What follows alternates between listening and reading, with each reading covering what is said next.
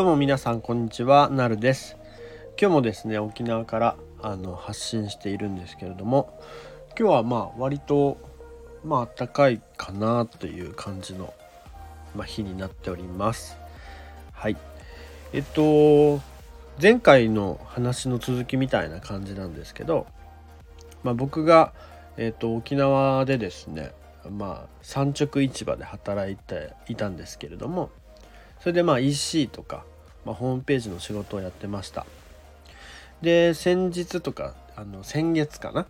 うんとまあその会社を、まあ、5年間働いた会社を辞めてですね。今はあの音楽業界に、まあ、転職というかうんとそっちの方に進んだという感じでいまして。で音楽業界のまあ EC のこととかをまあえっ、ー、とやるっていうことで、まあ、1ヶ月ぐらい仕事させてもらっています。でその中でやっぱりこう、まあ、気づいた点っていうのが、うんと前回お話ししたようなあのアーティストグッズのサスティナブル的な問題、まあ、アーティストグッズが結構不良在庫とかいっぱいあって、うん、ちょっとねその辺考えないといけないんだろうなっていうこととまあアーティストさんが出すプロダクトっていうのはやっぱもうこれはもう作品にしていかなきゃいけないんじゃないかなっていうふうに思ったっていうことですね。で今日言いたいなと思ってるのはうんとえっとなんか BTS とかってあの最近ちょっと調べてたんですけどあのまあ、ニュースピックスとかで結構深掘りしてる記事とかも見ててやっぱりファンの人に、うんと、アプローチしていくっていういかにファンを作っていくかっていうところがすごく重要なんだなって思っていてあのマスにまあこの一般大衆に投げかけていくのかファンに投げかけていくのかで全然違うんだなっていうふうに感じました。ちょっとねなんかすごく僕偉そうに言っちゃってるんですけどそんな偉いそうに言う立場の人間じゃないのであれなんでまあちょっとあれですって感じではあるんですけどまあ思った気づきっていうのを紹介しようかなと思ってます。例えば何かこう昔まあ mixi とか流行ってた時期とかはなんか RADWIMPS とかのファンの人たちがなんかこう例えばなんだろう大阪支部とかさなんか横浜支部みたいなそういうのを作ってファン同士でコミュニケーション取ってみんなでこのああのアーティストを応援しようっていう流れが多分自然発生的に起きていたんじゃないかなって思うんですけどちょっとまあわからないですけどね。でもっと遡ってみるとなんか x ジャパンとかも X のもう僕ライブに当時行って何回か行ったんですよ。4回ぐらいかな。年末のライブ。小6の時に初めて知り合いと行って中学123の年にはもう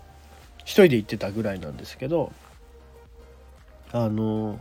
x ジャパンとかもみんなでこうね自分の好きなヒデさんとか YOSHIKI さんとかっていうのに対してコスプレをしていってでみんなでチームを作ってっていうそういう流れがあってまあ異様な雰囲気だといえば異様な雰囲気なんだけどなんかすごくそういういいなって僕は思ってて。でなんかこうえっ、と何て言うんだろう個の時代個人の時代からそういうチームの時代にこう今入ってきてると思うんですけどなんかマスに問いかけマスというかその一般大衆に問いかけていくっていうことってすごくこうクレーマーとか不純物が混ざってきちゃうっていう、まあ、現象があるのかなと思っているんですね。それは何どういうことかというとまあ EC とかやっててもそうなんですけどテレビ、C、CM というかテレビとかでこう取り上げられたりした瞬間というのはまあなんかこうすごくファンではないんだけどなんとなく買ってみたいなみたいな人たちがどっと押し寄せてしまって結局なんかその売り上げは立ったんだけど、うんと、散らかってしまったみたいなことって結構あるんですよ。でなんかこう想像と違ったっていうことでクレームにつながっていったりとかっていうことが結構あってなんかすごいそれに似てるなっていう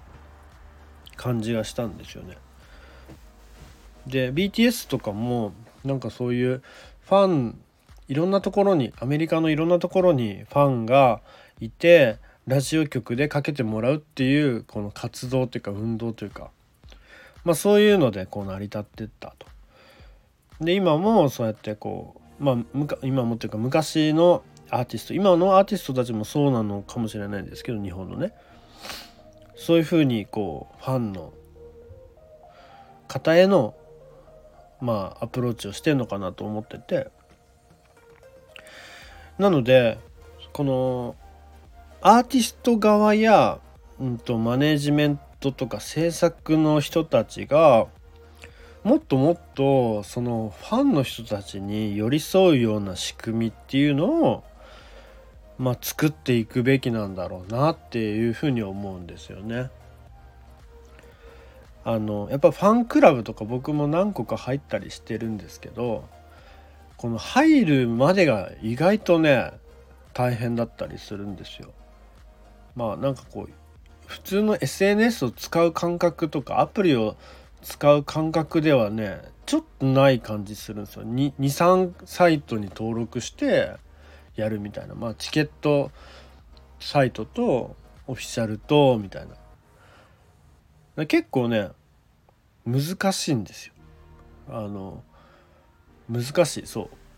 ログインって難しいんですよ。新規登録とかログインって。なのでその辺をもうちょっとこう簡単にするというか分かりやすくしていかなきゃいけないんだろうなとか。で寄り添うっていう仕組みっていうのは本当にもう大昔の Grateful Dead っていうアメリカのアメリカだったよね、うん、バンドがいて